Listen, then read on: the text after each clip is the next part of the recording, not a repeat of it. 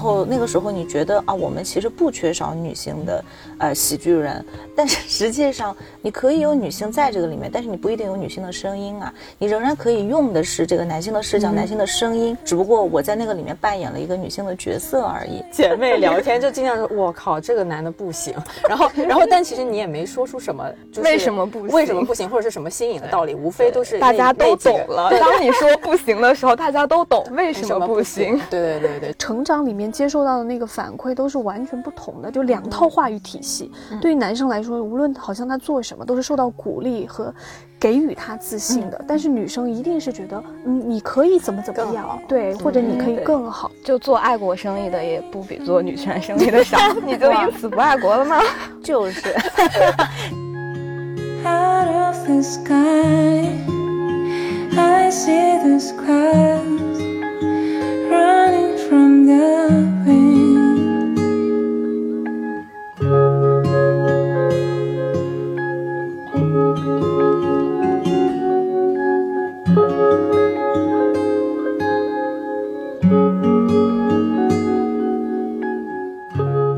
欢迎来到没理想编辑部，我是林兰。我是阿紫，啊，我是杨瑞，我是猫主席，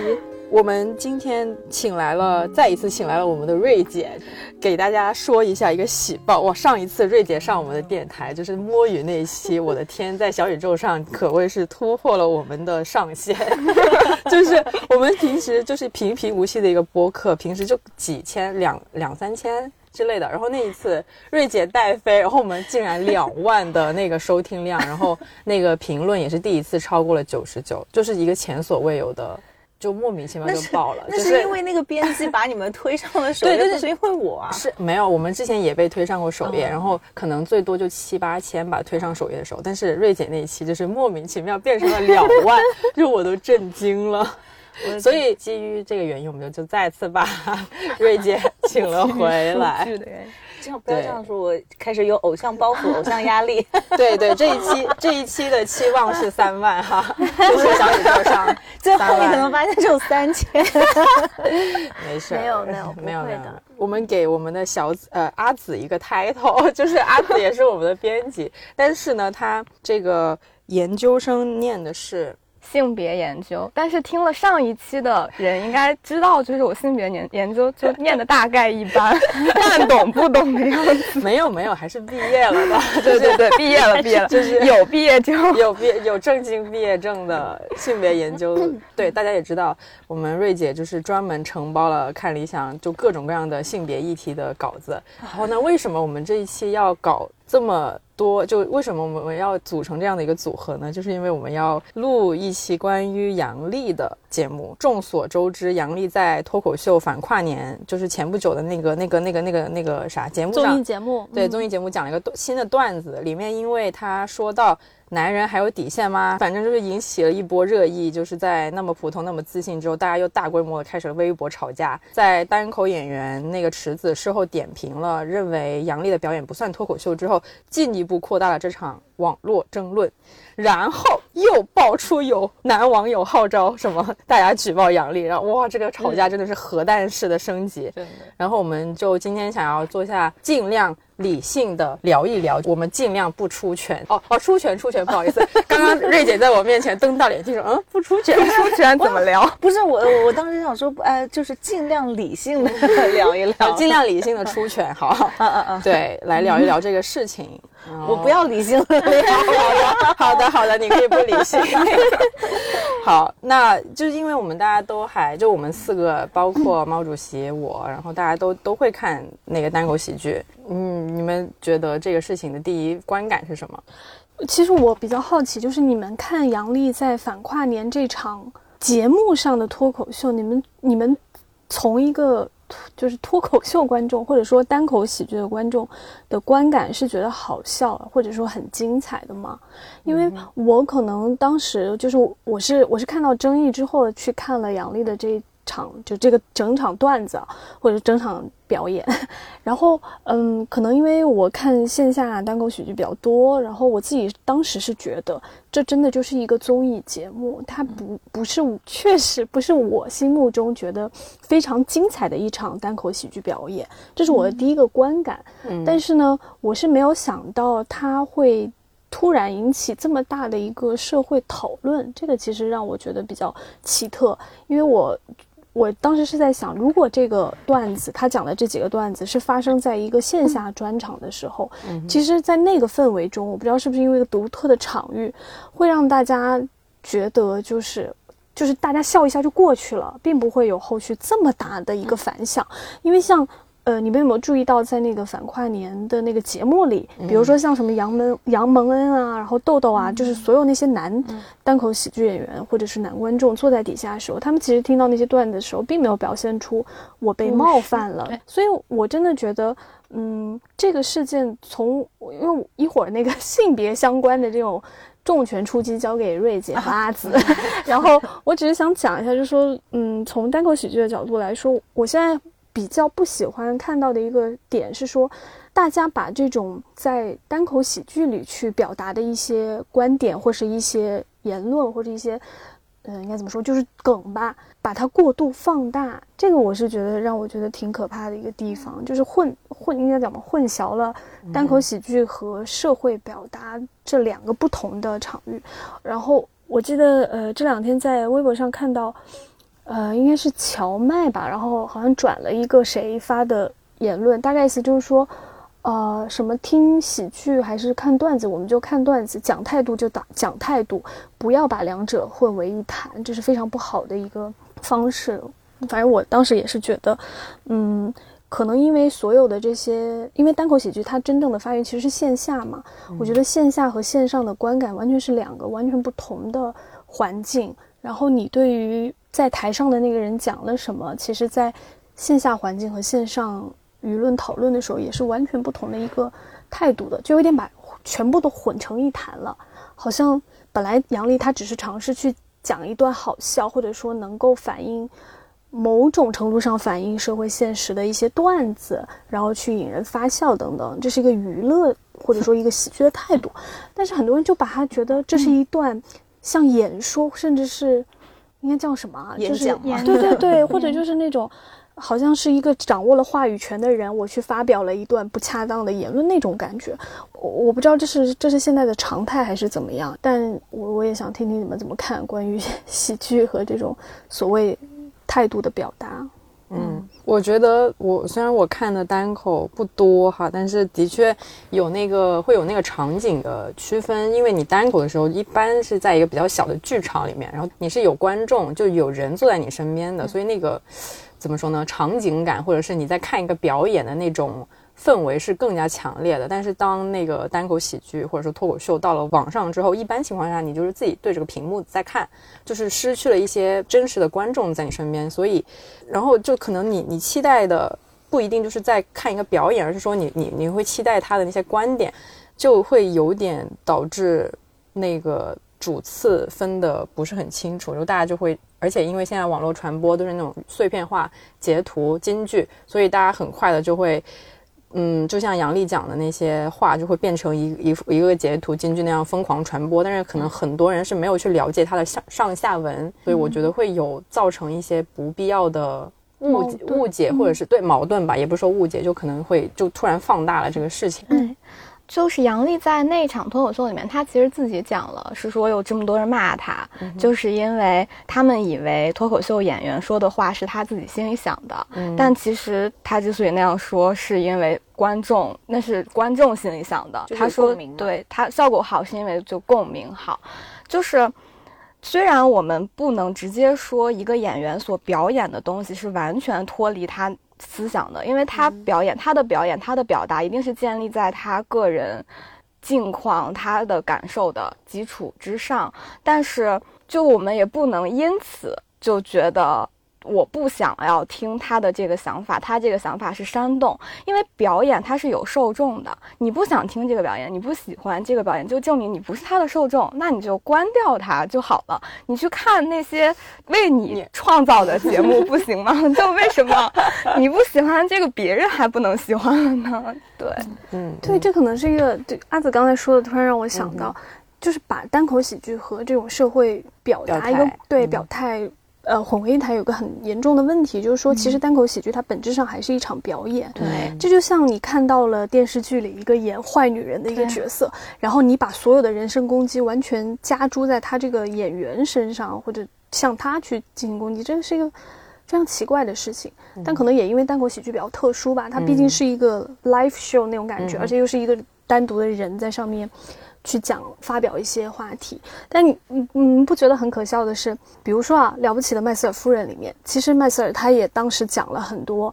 关于性别问题，讲男人其实根本不幽默，然后为什么男人要认为女人不该幽默，或者你女人天生就不幽默呢？他其实如果你要以现在的这种道德标准啊，就是加引号的道德标准去判断，那可能麦瑟尔他说的话也是在挑起性别对立，但是没有人会去攻击麦瑟尔，是因为他是在好像觉得他是一个演员，或者他只是一个一场表演。但其实单口喜剧，我们其实应该一定程度也把它视作一个表演，它是有舞台化的，就还是那个舞台理论嘛。我觉得可能如果是麦瑟尔夫人那个年代的话，应该不是说没有人去攻击他，只是可能不会像现在大家有了这个工具之后变成这样，看得见，对核然后马核战上级的这种参参与进来这个对攻击，而且特别是用了举报的这样子的一个方式，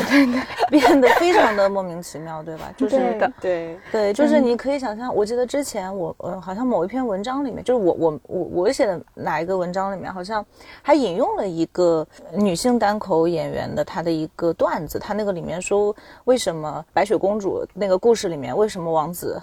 会去亲吻一个就是尸体尸体？你不觉得这个很可怕吗？就是就是里面各种各样子的这种故事里面的性别的问题嘛。那如果要是这个东西你放在舞台，就是大的舞台上面去讲，被网络传播了之后，我相信那些迪士尼的粉丝可能有一些人还要举报他，说你这是 你这是你什么意思？你 粉对，就是也有可能会有人做出这样子的事情，对吧？我觉得他就是上升到这个，就是我我相信一定是一直以来是有人会把这个东西混为一谈的，因为对我来说的话。我没有把它看的是非常清楚的，这个包括我自己啊，就是说我我我也不认为他就是说表演只是表演，呃，然后这个表演和他的观点是没有什么关系的。我觉得不是这样，就包括你像电视剧里面嘛，呃，电视剧里面当然会有，比如说呃所谓的坏人，但是我们如果看一个他编剧他整体的这个脉络，你还是会知道啊，他要表达的是什么嘛，对吧？那么在这个里面，他可能有一些段子，就是也许听起来有些刺耳，但他仍然是有他总体要表达的一个东西。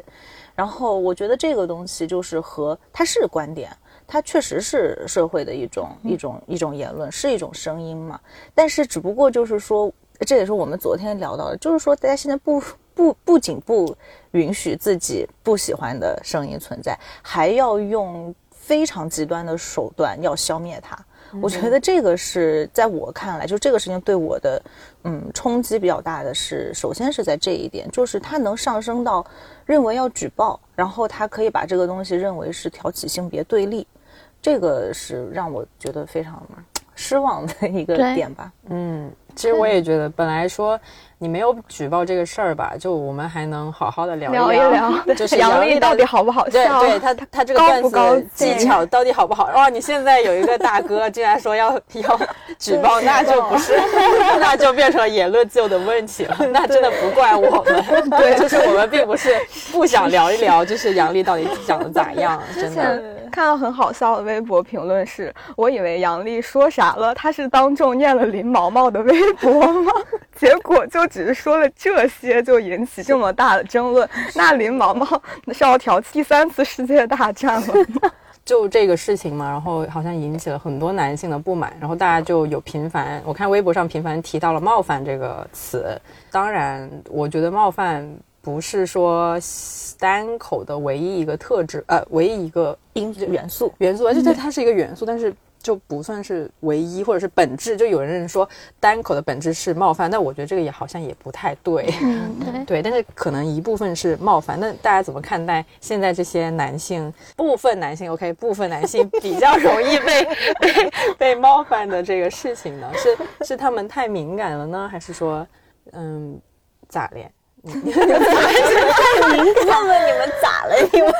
不好意思，我就是 其实没有，其实我就是想问题，我其实我就是想说，他们好像就就是太敏感，但是为了问出这个问题，我就说是他们太敏感了，是我们这个可还还是太敏感了吗？就我觉得这个事情有趣的地方在于，以前是女性经常说你们怎么那么被容易被容易被冒犯，你们太敏感了。这个时候。就对，突然有一个女的出来说说话，然后就发现，咦，好像男的也挺容易被冒犯的。对，说明这个叫什么性别结构里两性的这个只是进行了一个转换，你知道吗？其实根本没有解决那个根本的就是权力结构的一个问题。我觉得男性那么容易这一次这么容易被冒犯，就是因为，嗯，应该怎么说？就是他们感觉到了被威胁。就是我我记得，嗯。就是我们有周奇墨老师，著名单口喜剧，著名知名淘汰单口 单口喜复活，不好意思，吧复活。对对，单口奇墨老师在我们这里有档节目嘛？我记得当时那档节目好像是一八年左右开始策划，那个时候其实奇墨老师还是一个默默无闻的著名单口喜剧演员。现在，然后当时因为我当时就。那个时候就已经开始听单立人线下听的比较多，就特别喜欢他。然后我们在策划那个节目的时候，有跟呃秦墨老师最早有过交流嘛。我印象比较深的是，虽然后来他讲的那一段被。我们的项目经理否掉了，没有出现在节目里。但是我觉得今天来讨论其实还蛮有价值。就是说，人为什么会发笑？他本来想以这个去作为一个发刊词，然后去切入，就是关于他讲单口喜剧。但后来因为那个节目比较偏向于文化和社会背景，所以好像就放弃掉了这个，觉得这个太专业。然后反正好像他。当时有提到，然后包括后来我看了一些，是说人为什么会发笑，里面好像有三种理论。然后第一个理论就是叫做优越理论，嗯，其实就是很多时候人会突然一下意识的发笑，是因为我们在听到这个段子或听到这个梗的时候，感到了一种，它叫 sudden glory，就是应该怎么翻译？呃。及时荣耀感，就是他会突然让你觉得我是获得了一种优越感。就像他当时举的例子是一个，好像是讲一个白人的一个什么段子。其实当时他说很多人听到那个发笑，是因为白人感受到了自己的某种优越感吧。然后这个优越感其实就是基于对于其他跟其他不同的人的一个差异嘛。然后我觉得这次很多在杨笠这个事件里面，很多人没有发现。很多男性感受到被被冒犯，甚至觉得不好笑，就是因为他们突然发现自己原来那个优越地位没了，就是突然的没了。嗯嗯，对，所以我觉得，嗯，我甚至不是觉得他们。觉得自己的优越感没有了，当然这个已经是我觉得是第二步了。第一步是他听见了从来没有过的声音，嗯，就是这个声音是没有女性的这个以前的这个演员可以在台上去说出这样子的话，他们从来没有听见过的。然后这这就是 这就。又可以聊到另外一个问题，就是男性视角的问题。他们从来就只用他们自己的这个视角去看，然后他们觉得这个世界的一切的秩序和呃我们评判的标准以及好笑的标准，什么东西可以拿来去开玩笑，什么东西可以拿来去被冒犯，这个都是。都是按照他们的标准来去，或者说应该整个结构或者制度都应该是倾向于符合我的利益的。当我的利益一旦受损，对，一旦感觉到被威胁了，他们就会有那种非常敏感的一个反应。一定是这样，因为从来没有过，就是一别人一直都是，要不然是没有声音，要是有的声音，他们听见的也是符合自己的想象的这种声音。然后你突然有一个。呃，在他们听起来是噪音的东西出来，然后一下就什么东西，就是就是就是这样子的一个反应。然后当然了，再加上这个声音其实是是说，其实你们也没有你们想的那么好的时候，那这个我相信可能对他们来说是嗯比较大的一个轰炸打击吧。对，因为。真的是，你你仔细想一想，即使我们有以前的那些，呃，小品演员非常厉害的女性的小品演员，远一些的说，你说是赵丽蓉呀、宋丹丹的这些，没有任何性别的这些东西啊。嗯，或者说，或者他们更多是暴露自己的做自嘲的，对，或是暴露自己在权力结构中的一个下位，或者就是表示我自己其实以自己的身上的一些呃缺陷，或者我们想没有办法享受到一些优待，然后去获得那种就是所谓搞笑。对，包括我记得，哇，你们可能太小了，可能不记得这个。哎，你你不要这样说，不要朝着我说。你记得那个吗？谁？赵本山吗？蔡明有一个，就是他是一个机器人，他演了个机器人。啊有有有，对，然后我他是相当于是一个机器人的呃保姆，对家政服对家务什么政服务。然后那个里面其实我我我虽然很久没看了，但是你回想一下，那个里面就是充满了对女性的一个刻板印象的一对对个重重现嘛。然后是通过那样子的利用了那个东西，然后是让大家觉得好笑嘛。然后那个年代，嗯，大家不会觉得有什么问题嘛。然后那个时候你觉得啊，我们其实不缺少女性的呃喜剧人，但是实际上，呃，你可以，就是我之前的一篇文章，就是也提到这个问题嘛。你可以有女性在这个里面，但是你不一定有女性的声音啊。你仍然可以用的是这个男性的视角、男性的声音，只不过我在那个里面扮演了一个女性的角色而已。然后再到近代的话，呃，不是近代，再到最近几年，你看近代是什么鬼？近代喜剧，近几年吧，近几年，近几年你看就是就是贾玲嘛，对吧？就是贾玲非常的火，可是贾玲的火，大家已经说了很多次了，她放弃了很多作为女性的这个所谓的优势嘛，就是她已经不把自己啊作为。不是她不把自己作为女性看，她很多在节目里面经常说，我好歹还是个女的呢。但是很多人就经常是说她说外貌，首先是外貌的攻击，然后体重等等，对吧？然后呃，她的那个哎什么什么女女神呃和女汉子，对女神和女汉子，你说她那个真的太有意思了。当她是女汉子的时候，就那个曹颖嘛，曹颖其实在瞿颖啊瞿颖对不起 你们是不是都没反应过来？是不是只有我们知道瞿我颖？我其实我也没反应过来。瞿颖是挂历女神，这个梗你们可能会不知道。们真的，我觉得不知道哎，我都有点那个脱节。对不起，我是八零年代出生的人，我作为八零后对你们进行一些近代史的近代史的科普，就是那个女神和女汉子里面，其实很有意思。就是你看瞿颖，她之前也是百变武侠里面的一个，你们不会连百变武侠？我们知道，就是你不知道百变武侠？就是百变大咖。秀，让让这个事情过去，继续讲，继续讲。哎，这个就可以证明我摸鱼不是乱说的，我看了很多的对，call back 上一期摸鱼 call，OK。back 一下，就是那个呃，因为瞿颖也是百变武侠里面的，然后她的模仿能力、搞笑能力是非常强的，非常有意思。但是你看她一旦放在女神和女汉子这个小品里面的时候，当她演了女神的这个角色的时候，她突然就是没有声音的，她就她她没有台词，基本上她就是摆那个还是模特的那个 pose，而所有好笑的点都在女汉子就是去这个这个贾玲的这个这个角色上，然后这个就是非常有意思，就是说贾玲她要搞笑，她必须要跳脱出的这个女性的这个身份，然后变成了一个啊，我因为把这个这个东西去掉，我才好笑。对。但是你想想看，那个所谓的那个跳脱出的女性的那个那个身份，她是男性视角之下的一个女性的身份嘛？因为没有女没有女神，你想想看，即使是瞿颖扮演的那个女神，她作为真实生活当中的人，她怎么可能是一个没有声音、没有没有没有台词的人呢？对吧？或者说没有没有话要说的人，只是摆个 pose 的人，怎么可能呢？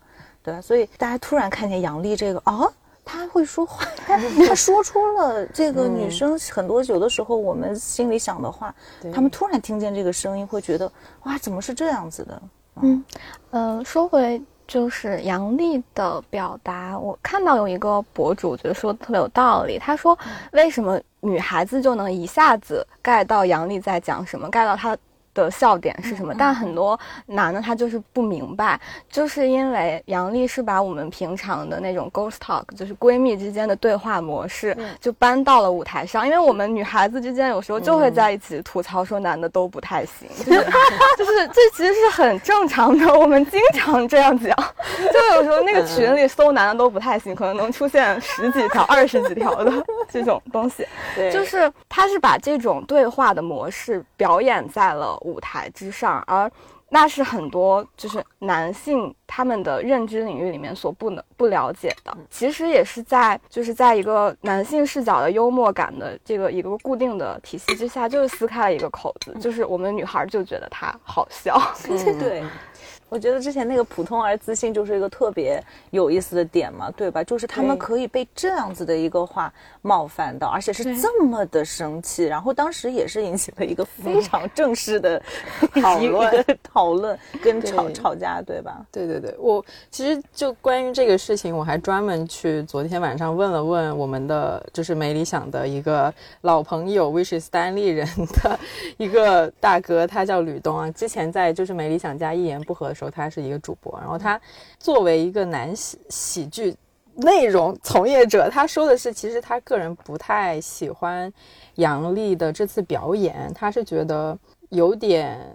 嗯，就是他没有讲清楚为什么男的是垃圾，就是他他他能 get，就就是他能 get，他能 get 到，就是大家很需要这个情绪的点哈。你为什么笑了？你是觉得这个是不言而喻的事情？不是因为我我想瑞姐刚刚笑了，我刚才开心的笑了，你说他知识垃圾都这样了，你列出一二三四五十 锤了，他还不得给你炸了？我我觉得吕东就因为、呃，就是我说的，如果从一个单口喜剧的技巧方面去分析，还有包括你怎么去评判一段单单口喜剧是否优秀，我我确实也觉得，就是杨笠这段表演并不是那么的。就至少我没有觉得是非常精彩的好笑，不像上一回觉得那个普通且自信，就一下戳中哇，了。我笑炸了我。对对对，但是这次我确实也没有觉得，可能因为它不是一个线对就是线下的或者是传统的，对，它更像是一个综艺的表呃、嗯表演对或综艺节目京剧拼贴，对对对，有点那种感觉。所以我如果真的只从比如说单口喜剧或脱口秀来评判的话，我确实也没有觉得，呃，这段表演是多么的精彩。我没有说他的观点表达不好，但是他他们确实没有让我觉得非常精彩。我觉得这可能是男性单口喜剧的一个视角吧。但是应该怎么说？就是，但是我觉得这次的问题其实并不聚焦在于杨笠到底说的好不好笑，或者他到底在这个单口喜剧上的成就和 那个应该表现有多么的高吧。重点我觉得是他激起的这个涟漪，就是你知道吗？才会让人觉得把一些社会现实问题暴露出来了，把一些就是他是对一时激起千层浪。他这相当于是怎么说行为艺术吧，就是他说一半，然后别人在演另外一半，对对对，你要把这个东西综合起来看。你说要是没有那些反应吧，这事儿其实也也没有那么的值得讨论。就是说，呃，反正确实是呃见仁见智，就不是那个，意思就是真的是就是见仁见智嘛。你说他好不好笑，有多好笑，对有多有道理，这是另外一回事儿。但是就是说他激起的这个后面的反应，你把这事情总体放在一起看，哇，这太精彩了，真的是。嗯嗯，我其实我个人的观感是觉得我比较认同那个 girls talk 的那个点，就是开始前我重新看了一次杨笠那个段子，他好像的确没有那种就所谓的列出。为什么男的垃圾巴拉巴拉这样的？他他更多的是真的是给出一个可能很多女性都想要的那种京剧的那种感觉，就是或者是共鸣，对就是共鸣。就是这种东西是不需要列出一二三四五，只要女孩子听到了，我对就知道你在说些什么。因为平时姐妹聊天就经常说，我靠，这个男的不行。然后，然后，但其实你也没说出什么，就是为什么不行为什么不行，或者是什么新颖的道理，无非都是大家都懂了。当你说不行的时候，大家都懂为什么不行。？对对对对，所以所以我觉得这个可能就是在分歧上嘛，我就觉得的确是他的那个 girls talk 的那种形式，我我觉得我 get 到了，就是嗯，他一说我就觉得哈哈哈哈哈，我就好想笑。他真的那个普通而自信，我想说，那很多男生后来不是也要去拼命证明哪有什么 普通而自信啊这样的？但是其实真的是，我记得之前是谁谁发的那个，好像这呃很多 HR 嘛，然后他就在网上发，他说他说你们不知道那个简历里面很多男生说我去阿里开过会，就是多次去阿里开会，这这个是要写在简历里。对，其实普通而自信这个点，我觉得。呃，就杨丽当时她在那个段子里面是说了，就是以前班里面就考试就有可能有的男生考了个六七十分，然后就很开心，就是那种他是拿这个当为一个依据嘛。对。我觉得就更多的那个点戳到，的确就是很多，因为我们之前接触很多这种关于女性怎么在职场上被歧视的事情，就是那个很知名的说什么女性可能做了百分之一百，只会觉得自己做了百分之八十，但是有很多男性做了百分之六十的时候，就会觉得自己百分之一百。然后这种情况我的确是有见到过，就有很多时候跟接触的一些同行，然后他会觉得自己的东西巨棒，然后。我又心想，嗯，就是我没有说，我没有说，我没有说不行，但是好像也没有说超棒吧。但是因为他跟我说的时候，他就是真的是很真诚，他很坚信自己的那个内容棒到不行，然后我就 really 就是，嗯，就是 我我这个可以给你举，可以可以给大家举一个特别具象的例子，就是追哥和浪姐。哎，那个叫追追风追光追追光追光的追光吧的哥哥哦，追追光吧哥哥就是这档综艺节目里面那些。男性们表现出来的状态和在浪姐就是《乘风破浪的姐姐》里面那些姐姐们表现出来的状态，真的，你把这两档综艺放在一起看，太明显了。嗯，就是完全就是你就浪姐里面，或者说那些姐姐们，她们真的已经无论是她们的状态，然后她们的表演，她们的技，比如说唱歌或舞蹈上面的这些技巧，已经做到了。我就真的很好了我对我真的觉得已经是非常努力了。但是他们永远就是，即使我今天什么呃后后空翻，然后什么 呃马一字字马马，然后就各种都已嗯经上了。他下来之后的第一反应还是我没有做好，嗯或者我没有做到更好。对，你看像浪姐里面，就是没有哪一个人你会觉得是辣眼睛的，你最多你最多会觉得追光哪个 辣眼睛哪个不辣眼睛，哪个不辣眼睛不辣眼睛真的很很少啊。就是我，你第一开始看看我在那儿吃饭嘛，就是在那。瑞姐当时跟我就一说你一定要去看，她说我在吃饭，然后看着这个我吃不下去了，就觉得自己的饭又更油了一点吧？真的是更油了。我本来就不是一个怕饭油腻的人，然后真的有一点 精神油腻了起来。有点不舒适，你知道吗？而且而且就是说，你你演的不好或者怎么样可以，但是你不能觉得你自己棒呆了。嗯，这个我觉得真的是可以谈到，就是从小这种所谓性别的不平等。嗯因为我我自己成长起来的观感是觉得说，呃，从小就我们同在一个班级里面，我往往觉得就是男生和女生对于比如说我们成绩表现的优劣是完全不一样的。反正我就觉得好像女生受到的往往是，比如说我今天即使考了九十八、九十九，然后可能人家也会觉得说，那你为什么没有考一百？类似这样的一个心态。但是男生的话就是那种像杨丽说的，考了六七十，然后大家就说哇你很棒了，然后你已经做到非常棒，就完全从小接受的那个应该怎么讲，就是成长里面接受到的那个反馈都是完全不同的，就两套话语体系。对于男生来说，无论好像他做什么都是受到鼓励和给予他自信的，但是女生一定是觉得。嗯，你可以怎么怎么样对，或者你可以更好，对我自己的这个这个感觉也是这样，就是当然就是成绩方面的话，就是也没有特别好，所以没有特别是，我就没有那种说啊，我我考了之后觉得我还不太好，是因为那个什么，因为我本本身就考的不太好，但是，但是我我感觉到了一个特别强烈的是什么？男生考不好的话，他可能没有那个什么奖励，但是他一定不会有非常重的责罚，而他这个责罚不，我讲的不仅仅是家长打打孩子这种，呃。我觉得女生有的时候你考不好，或者说她觉得你没有做到百分之一百甚至两百的努力，她会觉得你这个人有问题，就是说她甚至会上升到一个女生就应该怎么怎么样，她就变成了一个道德标准，就是行为规范的一个问题。然后我从小就是就在这个事情上面受到的这个嗯。就怎么说规规范会比较强，当然不是不是来自家家里，主要是来自于学校，因为我们在学校里面见到的男女生的区分别，呃，对待是最最最强烈的嘛，也是是影响的可能是最最大的。而且一直会有一个声音说，男孩他们只是暂时不 不太行，他们会追上来的。就就是到底什么时候能追上来呢？他不 care，快了，快了，快了，快了！就是真的是呃。到了工作的时候，就会发现其实就是就业的歧视，嗯让好像男性在社会中他们会有比较高的经济地位。嗯因为从上学一直到研究生毕业，甚至到考公务员时候，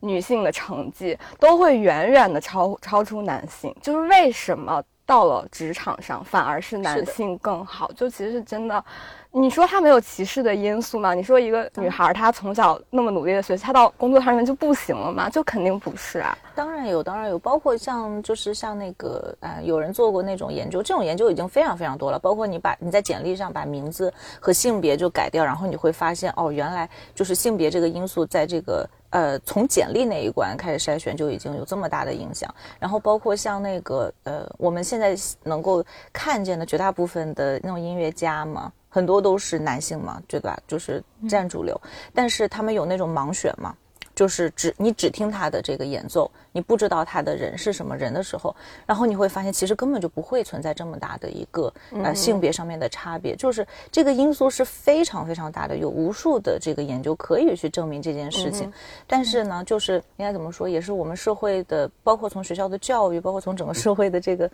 这个这个这个讨论度，其实嗯。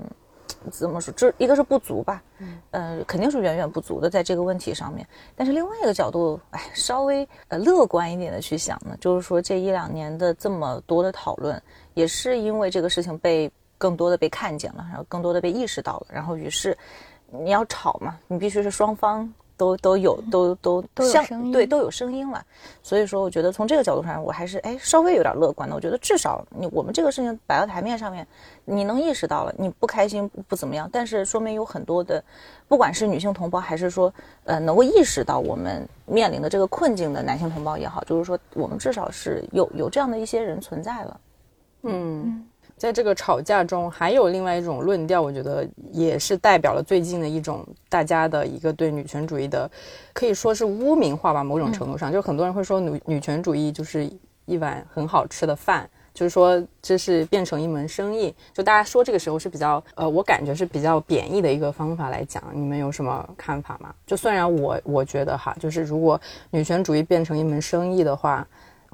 其实也不是不行。就是 首先，因为我我对女权主义的定义就是，嗯，男女平等嘛。对然后，哎，变成一门生意，就是什么有市场价值，是一碗好吃的饭。哎，那是不是我们的社会在变得更好？对好，就开个玩笑了。你们是怎么看待这种论调的？不是，我就想问，什么东西不能变成生意吧？嗯，你能举出一个例子吗？你连呼吸，我们就连吃饭吃饭，吃饭都能变成哎生，还有人卖 卖空气呢，卖空气还有人海南岛空对吗？。然后就连像呃吃素素，因为就是说所谓吃素对身体好，你素食都能卖的那么贵，什么东西不能变成生意？他想赚你这个钱，他可以用任何的噱头去赚你这个钱，这跟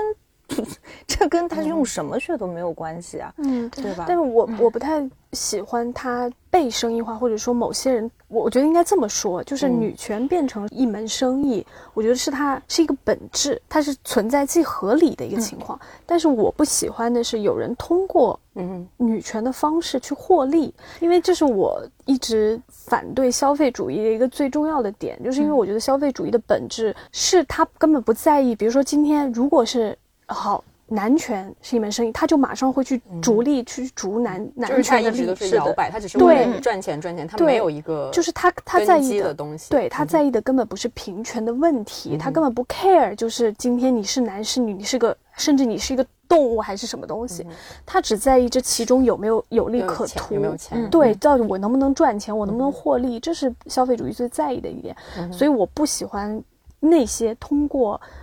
把女权变为一门生意，或者通过女权这个方式去获利的一种状态，因为我觉得这个它的本质是有问题的，这个是我非常反感的。对，对，嗯。嗯但是从正面的角度讲，它确实增加了可见度、讨论度，然后引起了更多人的对对对。注意。这个就像就是瑞姐阿瑞刚才说的嘛，呃，我是觉得就是所有那个社会观点或者社会观念的进步，其实都是就像我们之前说的，就是都是要经历一个过程的。是的，今天很多人不是说什么你们女的是在打拳啊，或者是怎么样的？其实这个过程，我记得我之前也问过阿瑞，我跟你讨论过嘛，就说这个过程会不会是矫枉过正，或者说，呃，确实是有明显的是在制造对立，而不是为了争取平等的这个问题。但是当时艾瑞给我的一个反馈，包括我后来自己去想了想，确实就是我们今天在今天这个社会环境下，你要接受一个进步的理念，接受某一种。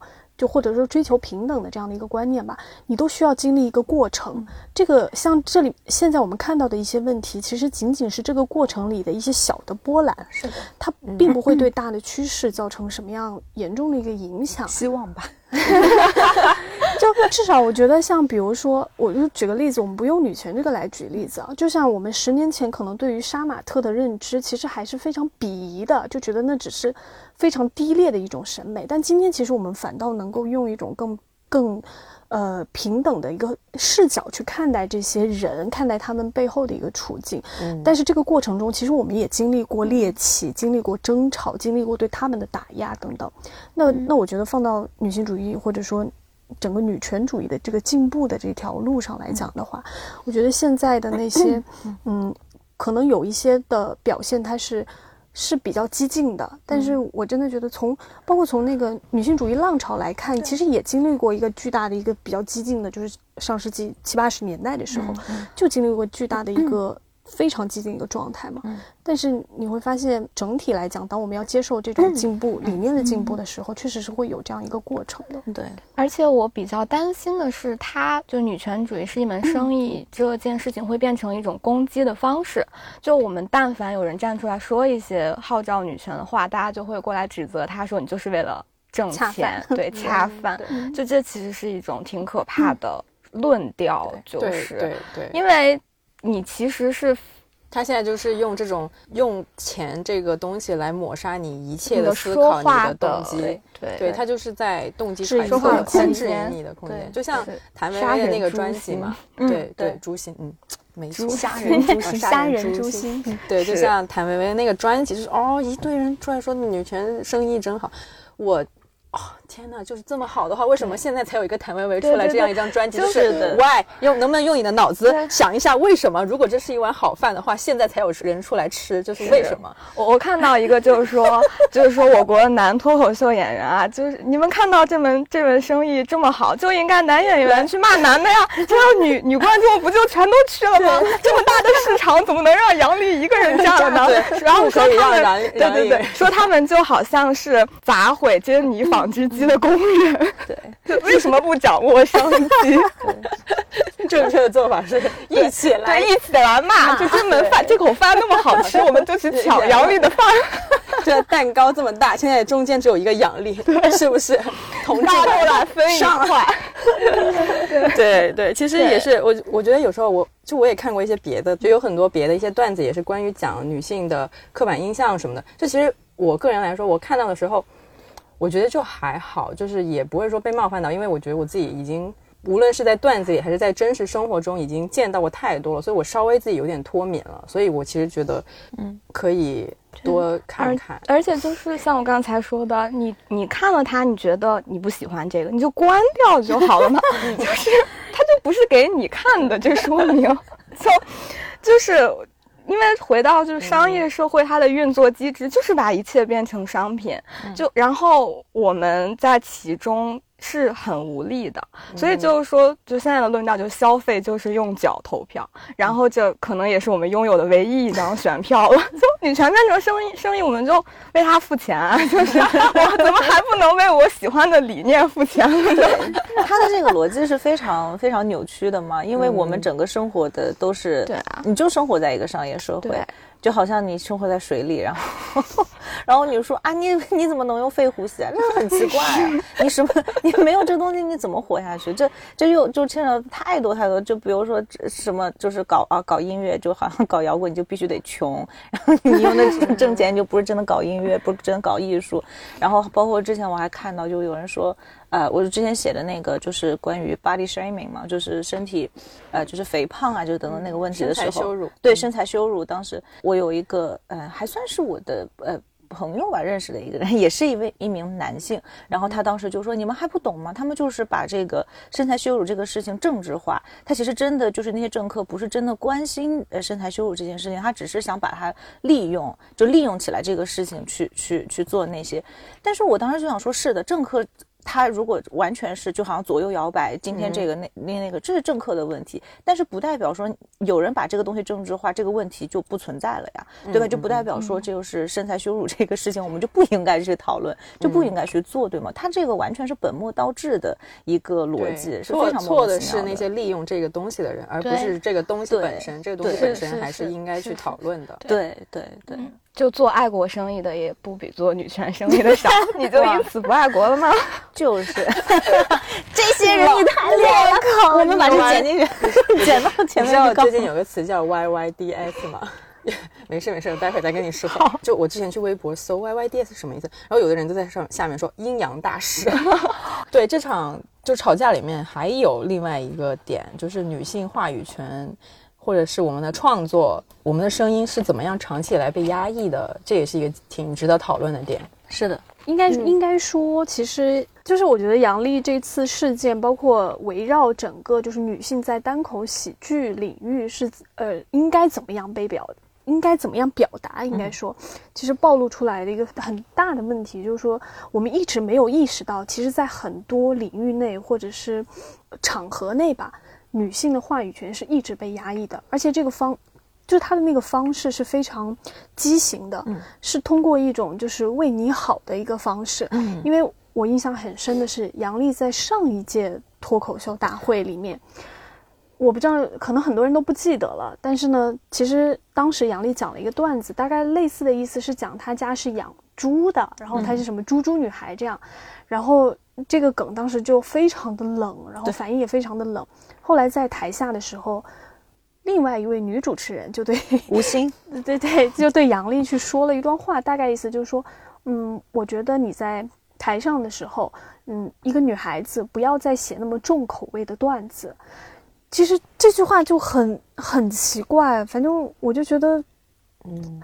如果今天是一个男单口喜剧演员，他去讲一个很重口味的段子，是完全不会被质疑的。嗯但是今天如果是一个女性去讲，或者是一个女性身份去讲的时候，就会被觉得带引号的，你作为一个女孩子，你在台上你不能怎么怎么样，你不能这么，你不能这样，不能那样，是的，就是特别常见。我觉得就是那个所谓的建议，如果你一旦加上你一个女生，或者是说你一个男生，不应该说叉叉叉这样的话，有点重口或者有点怎么样，这就是一个不太好的开始。你就应该就这个段子或者是这段内容本身发表你的意见，比如说，我觉得嗯，好像有点。呃，不那么好笑就不好不好 笑，或者是怎么样，这才是一个比较理想的评论状态。对，就是呃，这像这种就是说我，他说是为你好嘛，然后就就是他其实总的是保护女性的形象，就是他在他心目中啊，他是保护的一个女性形象。那么这个形象是什么呢？就是说女性要很温柔，然后女性要不能够去说那些啊、所谓重口的东西。其实你有什么重口的？养猪怎么了？养猪有什么重口的，对吧？然后包括就是其他的任何开玩笑，包哎，我我就用贾玲举例子吧，就是因为贾玲我比较熟悉嘛，你们是朋友吗？啊，我就是我也想要追到贾玲，就是你看像贾玲，她在呃舞台上，她做过很多各种各样子的，包括让她呃在早年在那个呃百变大咖的时候嘛，她又是模仿各种的这个男性的那个形象嘛，甚至弄个光头嘛，就是模仿那个呃什么什么哎，反正就是一个摇滚摇滚歌手嘛，然后一个弄个光头啊，然后或者就是弄成像那个阿宝嘛，就是唱那个山歌，然后他还有在舞台上面就是搞那个就是吃西瓜，然后吃的就是非常非常猛的那种，这个都是一般来说在别人心目中都觉得女女生不应该去做的事情，或者说就是做这个事情是破坏了。就是所谓女性的形象嘛，那么其实你就想说，那那个女性形象到底是什么？那就是一个男性的视角构造出来的这种，你要温柔啊，然后要漂亮，然后要总是为别人对，温文尔雅，还有你总是要为别人着想，你不要总是去冒冒犯别人，你要什么就是什么，说小小小女孩嘛，什么贴心小棉袄的，长大了之后就变成，呃，那个应该呃什么词来表达呢？就是说贴心大棉袄，贴心大棉袄，对，就是对，就是就是说很嗯贴心，或者说非常的什么，又是知书达理啊，然后又是通情达理啊，对吧？就是总是呃把这种看上去非常好的这个标签贴在女性身上，但是你一旦把这个东西贴上的话，你什么都不能做呀，你不能有自己的声音，你不能够说我的需求没有被没有被满足，因为你冒，因为你伤害到我了。但是你这么一说的话，你就啊，你看你这么不通情达理，你为什么不理解一下我？你为什么不站在别人的角度去思考，对吧？然后又是漂亮，就更不用说了，他总是说这个女生一定要啊又漂亮又瘦啊等等这些，这个这个话题已经被讨论很多了，对吧？那其实他就是说，这个就叫嗯，这个就是 benevolent sexism 的一种嘛，就是他说，中文。中文，哎，其实我还真不知道中文是什么。有善意的性善意的别歧视性性别歧视，对，他是善意的性别歧视。他意思就是说，你看起来他的这个，因为我们通常认为的这个性别刻板印象好像都是坏的，对吧？这个是比较容易捕捉的这个、这个这个糟糕的性别刻板印象。但是呢，其实什么温柔啊、通情达理的这些，你看上去是好，但它其实是个封印，它封在你的额头了。你一旦带着这个标签了，你很多话都不能说，你很多事儿都不能做，那就是非常常合理的，而且安抚的形式，让你 shut up，让你闭嘴，让你就不要去说出自己的想法，不要去做那些在他们的期待中你不可以去做的事情。那么他们的期待，这个期待是怎么构建的？那就是在男性的权利的这个结构里面去构建，这个不是某一个男性可以去完成的。我觉得很多的男性他们可能不理解的是说，啊、他们觉得说你为什么骂的是我？因为他是觉得我是男人，所以你骂的是我。但是不理解的是我。整个这个问题是这个权力结构所决定的，这不是你一个人可以去完成的。但是你作为男性，你在这个权力结构里面所受益的东西，是你可能没有意识到的，因为我们这个社会确实一直也没有让大家能够看见女性的这个嗯劣势的这个处境，然后让更就是他们没有这个视角去想说啊，原来作为女生来说，晚上回家又要担心，然后而且做比如说啊，嗯呃，这个作为女女生来说，我们每个月都要来的月经例假，我们还要为这个事情去交税，这是作为男性的视角来说，他从来没有去理解过的事情，然后他就会。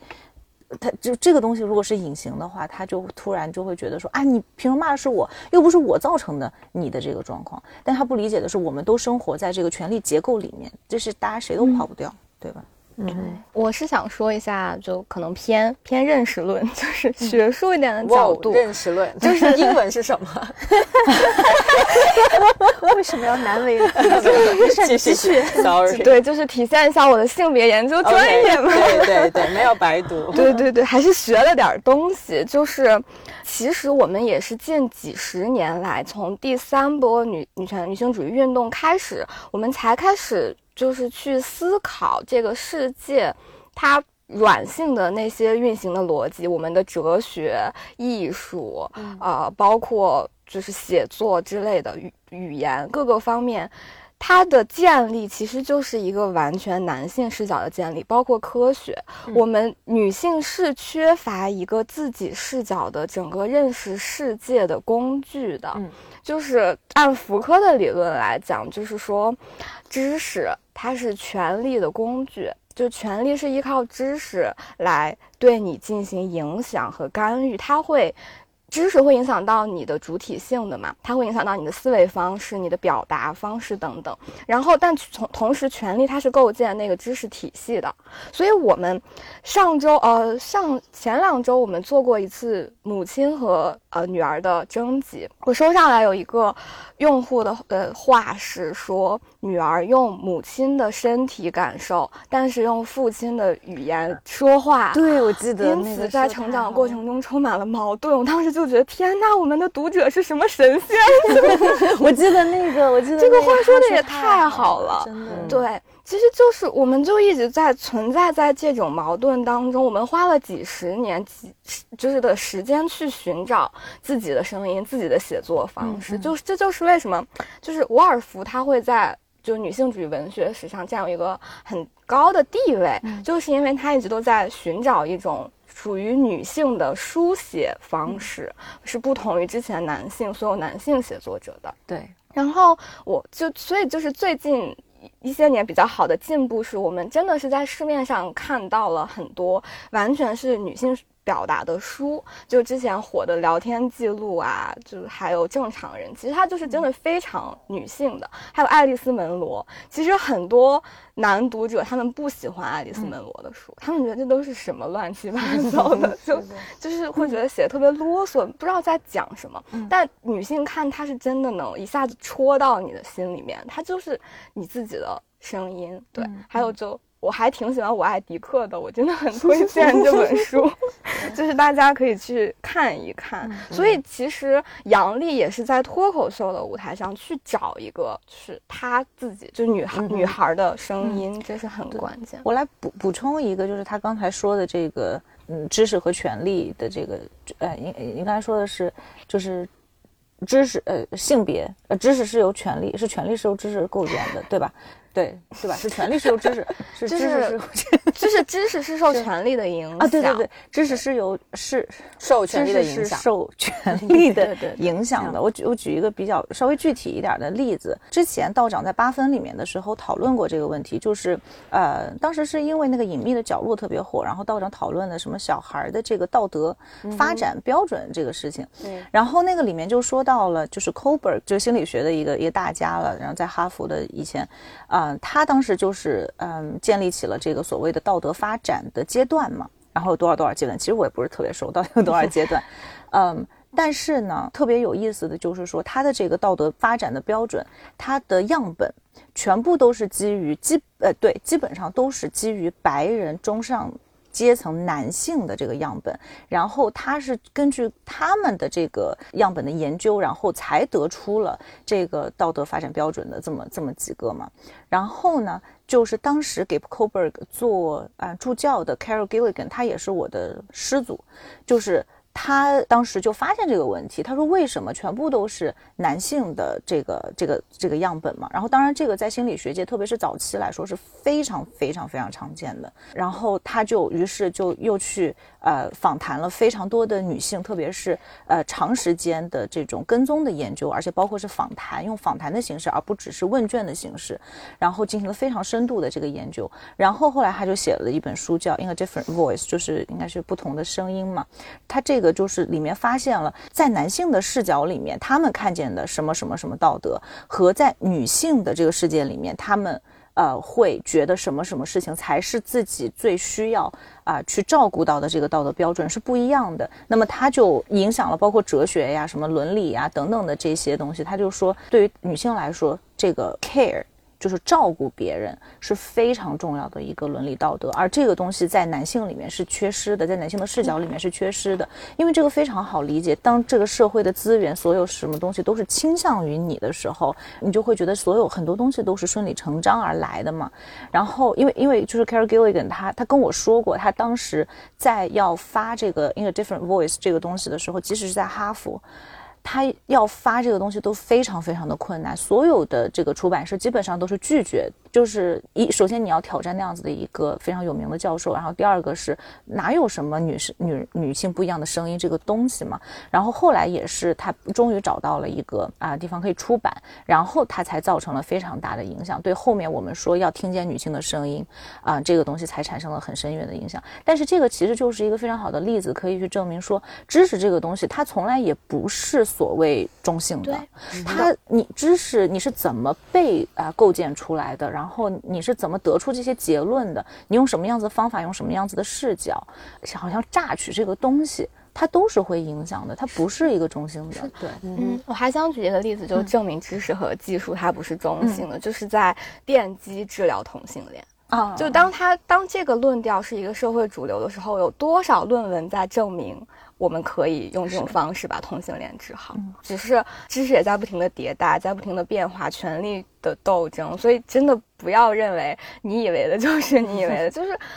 我们还是多一些质疑的空间吧。而且我就是对在性别研究的学习当中的另外一个很大的收获，就是我大概明白了。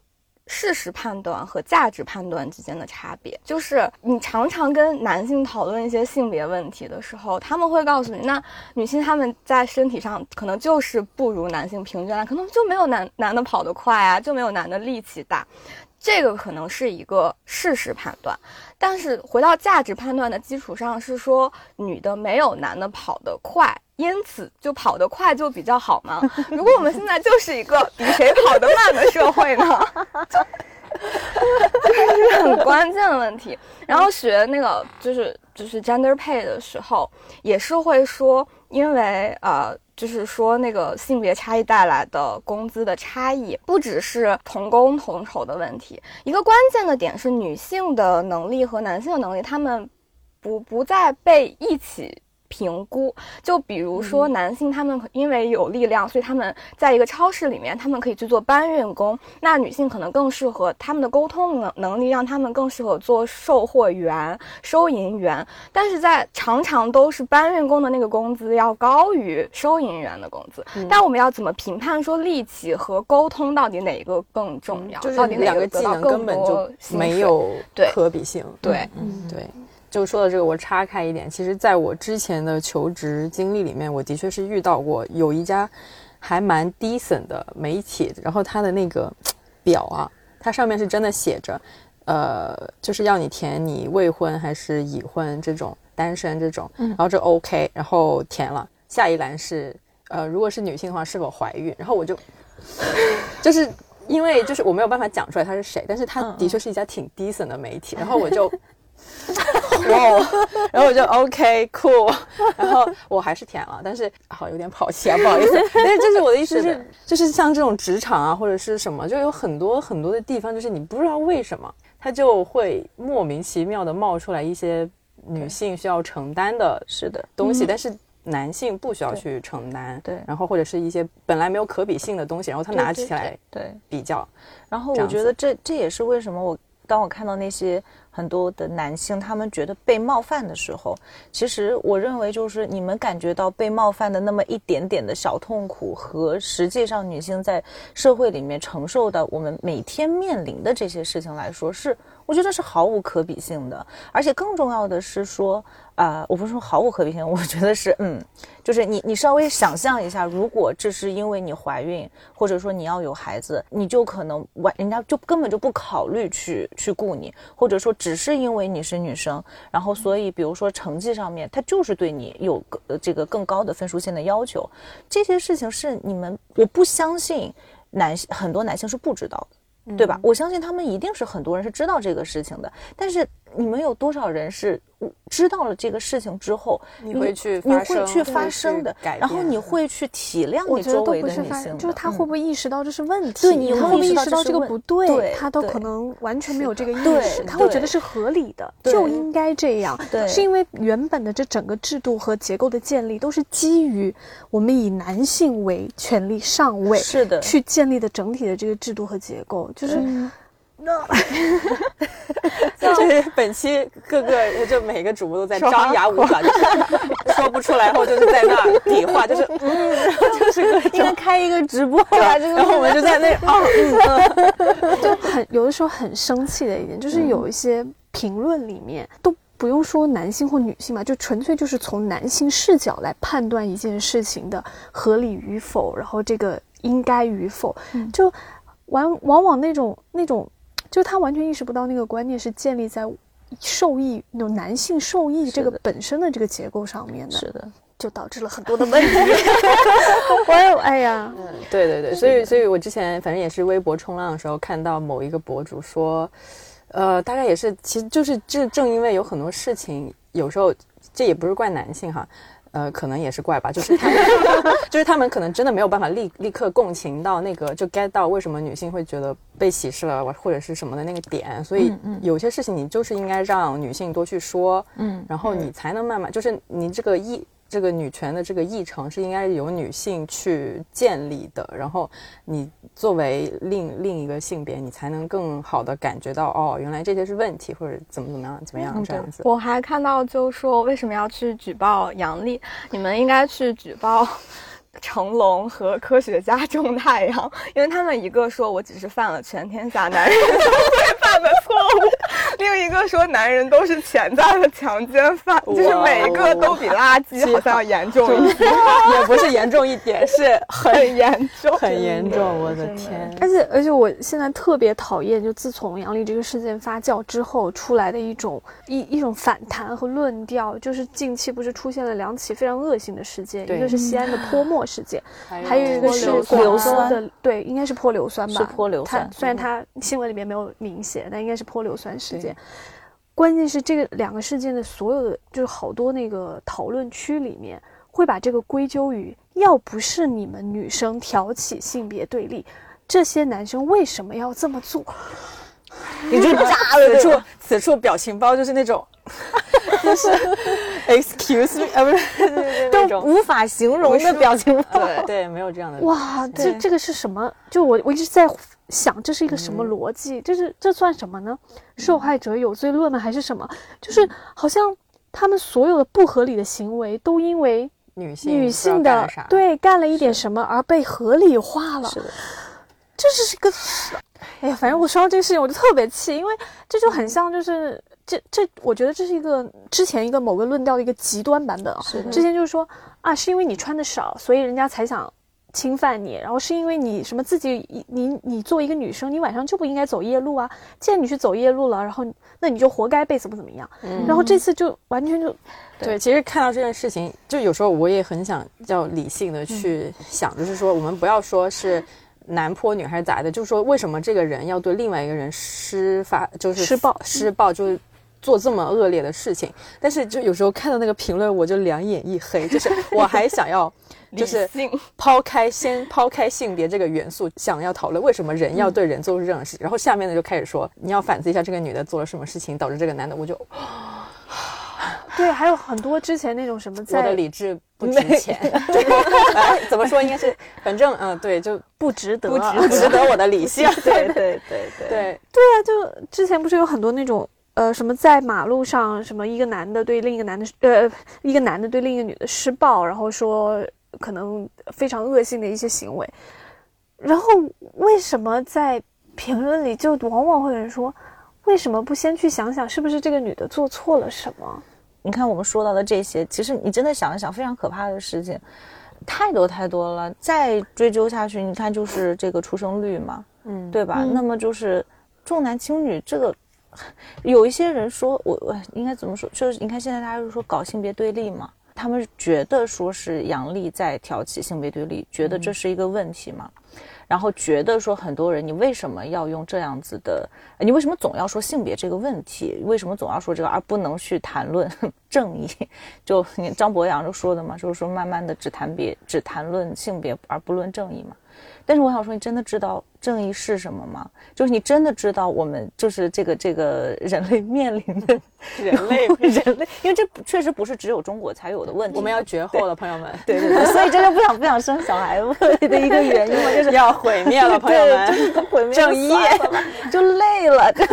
别别搞了，就这样。哎呀，对，就是就是当你想想看，还有那么严重的重男轻女，然后就是我有那么多的男性，你看现在男性都说什么找不到老婆，这这这这真的就。不怪那些没有出生的女孩，她没有机会来到这个社会上成为你的老婆。你要想一想，这是什么原因？你去找一找这个的问这个问题吧，好吗？对对对然后对，就像这样子的，我觉得你说的就是有性别对立嘛，就是我们每次在谈到这个性别的时候，确实你要不然怎么说男人和女人就是男人和女人，当然我们还要呃加上。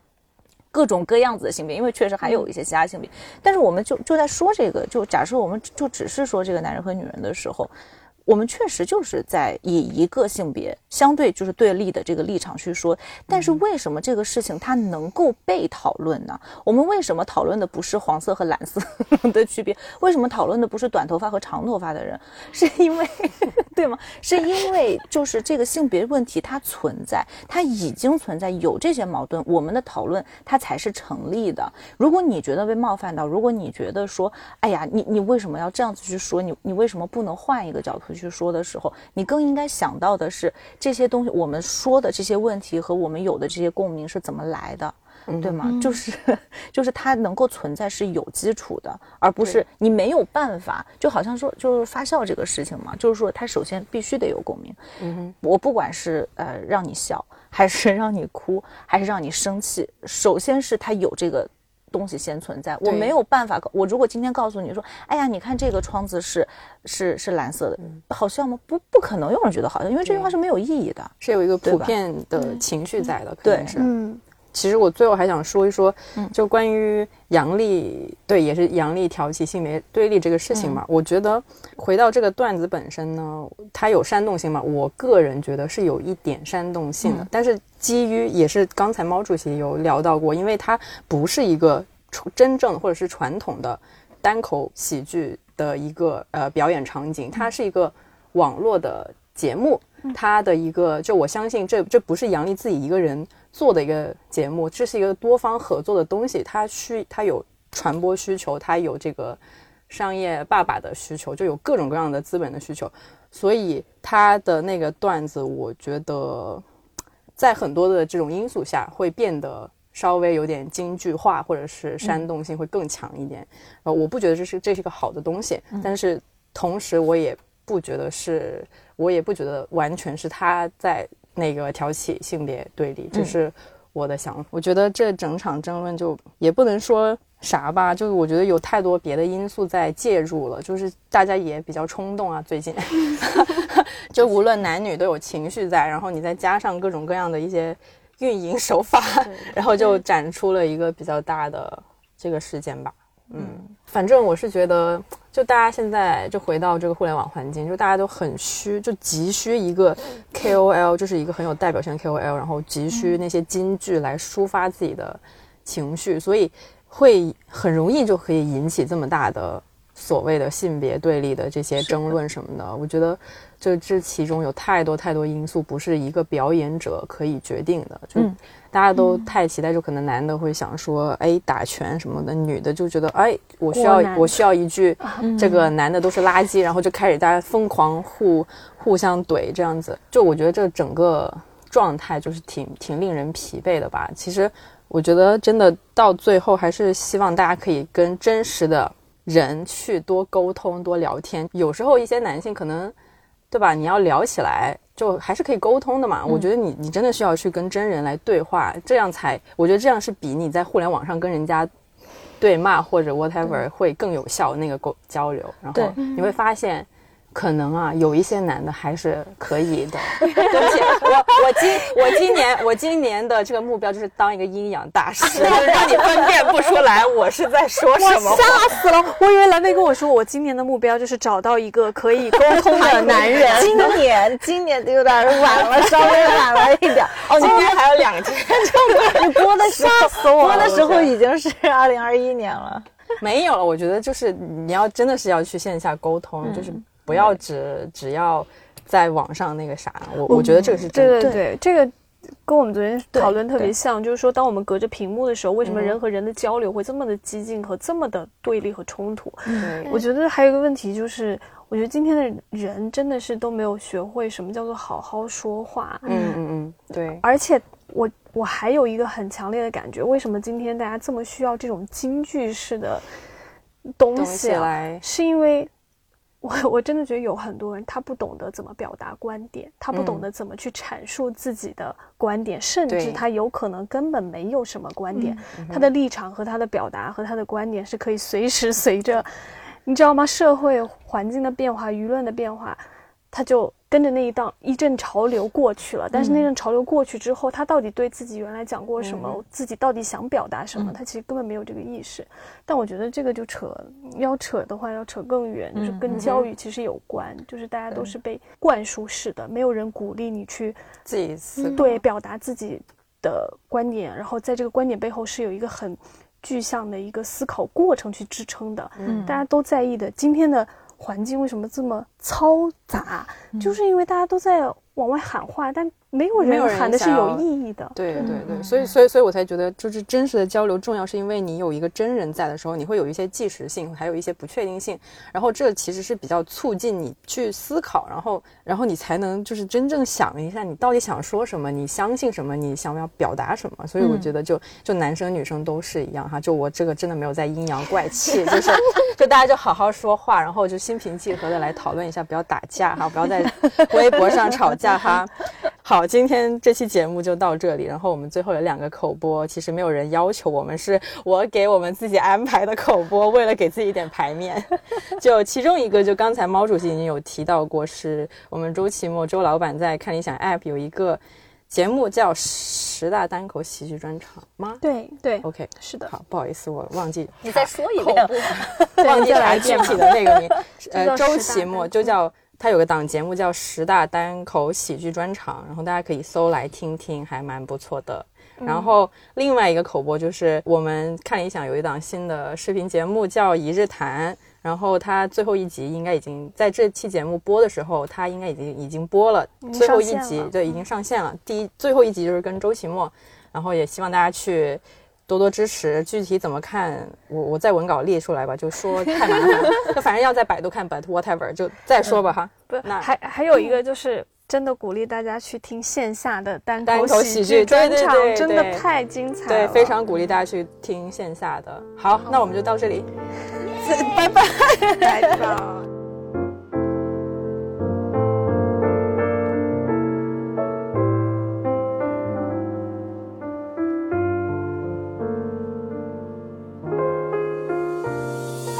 언제든 놀러와요. 눈치 게임 하지 말고 시간이 모자라 다 느껴진다면 매일 순서 기다릴 필요 없어. 자유이용권을 준비하고 여기 모든 것이 always 널 기다리고 있어.